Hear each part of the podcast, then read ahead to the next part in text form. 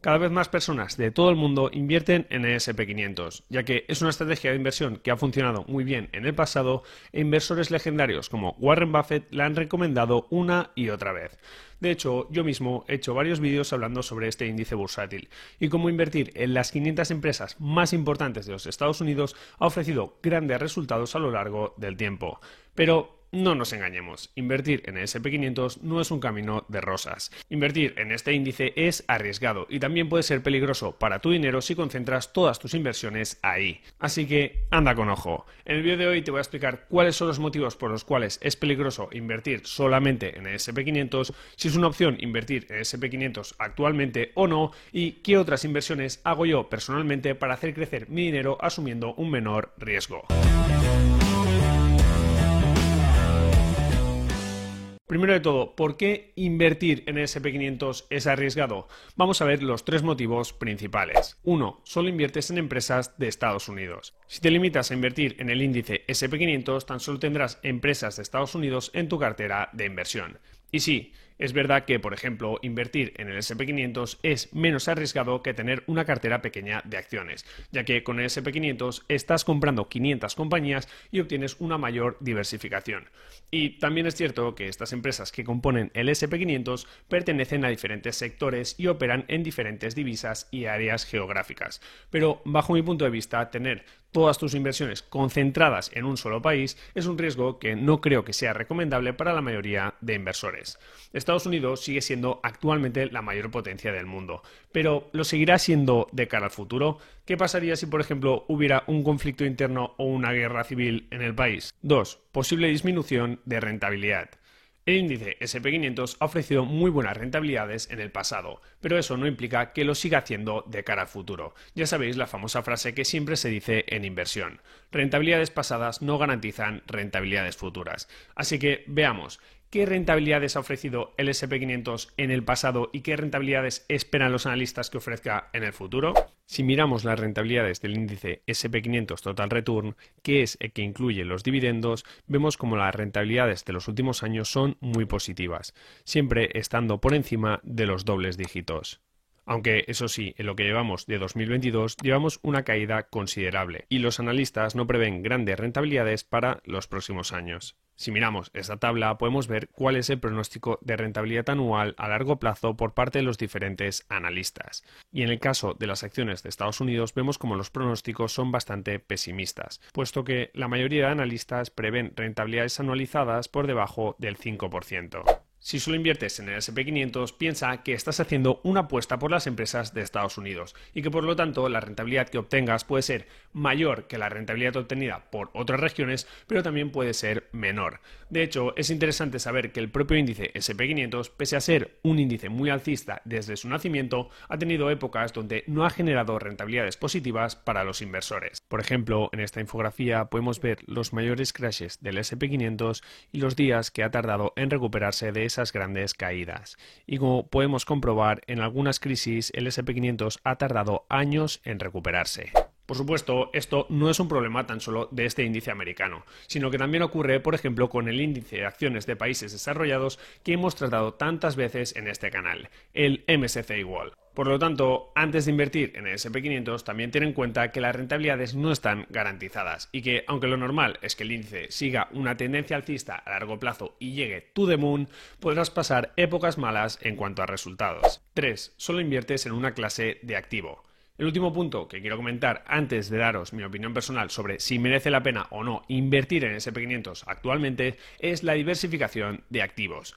Las personas que se limitan a invertir en el SP500 tan solo están invirtiendo en una clase de activo, que es la renta variable acciones. Y como hemos visto, hay épocas en las que las acciones no obtienen buenos resultados, sobre todo en épocas de recesión o crisis económica. Los años negativos de la bolsa suelen serlo para prácticamente todas las zonas geográficas, ya que los mercados están relacionados y las caídas durante esos años pueden llegar hasta el 40%. Es por esta razón que suele ser una mala idea invertir solamente en el SP500 o en otros índices de acciones, ya que la mayoría de inversores no son capaces de mantener sus inversiones durante estas caídas del mercado, entran en pánico y entonces suelen vender sus posiciones en el peor momento. Así pues, antes de coger todo tu dinero e invertirlo en el SP500, considera que también hay otros tipos de activos que pueden complementar tu cartera y que pueden disminuir tu riesgo a la hora de invertir. En esta tabla podemos ver cómo se han comportado las diferentes clases de activos desde el 2007 hasta el 2021. Y como vemos, en este periodo las grandes compañías, como sería el caso de las empresas que están en el SP500, son las que mejor comportamiento han tenido. Pero también hay otras clases de activos como son las empresas de pequeña capitalización o también los REITs, que serían acciones de empresas inmobiliarias. También tendríamos renta fija con más riesgo o con menos riesgo y como no, pues empresas de mercados emergentes, commodities, etcétera. Pero sin duda lo más interesante de esta tabla es ver cómo van cambiando los ganadores año tras año. Es decir, que a veces son más rentables unas clases de activo y a veces otras. Y respecto al riesgo, ya hemos comentado en varias ocasiones cómo incluir diferentes clases de activo descorrelacionadas entre sí puede llevarnos a obtener una mejor relación en cuanto a rentabilidad-riesgo que, por ejemplo, invertir tan solo en el SP500. Vale, pero entonces, ¿no es una buena idea invertir actualmente en el SP500?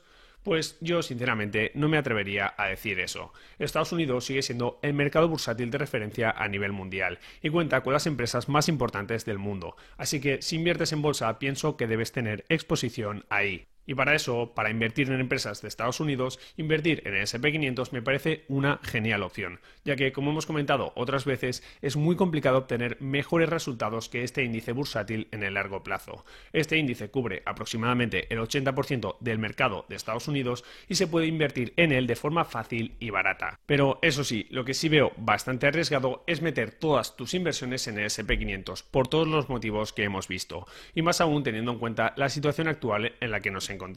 Por ejemplo, en este gráfico de JP Morgan podemos ver cómo hay una correlación bastante interesante entre los resultados que obtiene el SP500 y la valoración del índice y a finales de 2021 el SP500 estaba cotizando a un PER o valoración de 21 veces, por lo que se espera que los siguientes 5 años sus rentabilidades no sean muy altas, o al menos en términos de probabilidad. Y además, por otro lado, tenemos la inflación disparada y la Reserva Federal de los Estados Unidos ya ha empezado a subir los tipos de interés, hecho que es algo negativo para las acciones. Dicho esto, ¿puede ser que el índice SP500 siga ofreciendo muy buenas rentabilidades en los próximos años? Sí, puede pasar. Nadie sabe con exactitud lo que pasará en el futuro, pero según los datos históricos que tenemos e indicadores, es menos probable que lo haga ahora que hace unos años. Entonces, ¿qué podemos hacer nosotros como inversores para obtener buenos resultados para los próximos años? Pues lo que hago yo básicamente es diversificar mis inversiones. Para la parte de renta variable tengo inversiones en otros países aparte del SP500 y esto lo hago yo invirtiendo por mi cuenta pero también con la ayuda de RoboAdvisors, que es la opción que recomendaría a la mayoría de personas. Estos gestores de inversión automatizados te permiten invertir en todo el mundo de una forma muy sencilla y barata, pero además ajustan la cartera a tu perfil de riesgo incluyendo otros activos como la renta fija. Es por ese motivo que me parecen una gran solución para todas aquellas personas que buscan hacer crecer su capital sin complicaciones ni horas y horas a la inversión. Por mi parte, ya he analizado en detalle los mejores gestores automatizados de inversión, así que si te interesa ver qué rentabilidades ofrecen y cuál es la mejor opción para invertir, te dejo el vídeo por aquí. Pero además de invertir en bolsa por mi cuenta y con RoboAdvisors, también incorporo otras inversiones a mi cartera que creo que me pueden venir realmente bien, como es la inversión en inmuebles y también en criptomonedas, sobre todo en Bitcoin. Hoy he hablado sobre acciones y sobre el SP500 en particular, pero en los próximos vídeos os enseñaré mis estrategias en cuanto a inversión en criptomonedas e inmuebles. Y hasta aquí el episodio de hoy. Muchas gracias por escucharlo. Si quieres seguir aprendiendo sobre inversiones, te recomiendo que visites mi web invertirparaconseguir.com. Ahí tienes todo el contenido actualizado, mi guía de inversión y otros recursos exclusivos que te ayudarán a invertir con éxito. También quiero recordarte que este podcast se crea a partir de los vídeos que subo a mi canal de YouTube Invertir para conseguir, donde puedes disfrutar de todos mis contenidos en formato vídeo. Por último, si te ha gustado este episodio, te animo a que te suscribas a este podcast, a que me dejes una valoración positiva y por supuesto a que lo compartas con todas aquellas personas que pienses que les pueda ayudar. Muchísimas gracias por estar ahí un día más y nos vemos en el próximo episodio.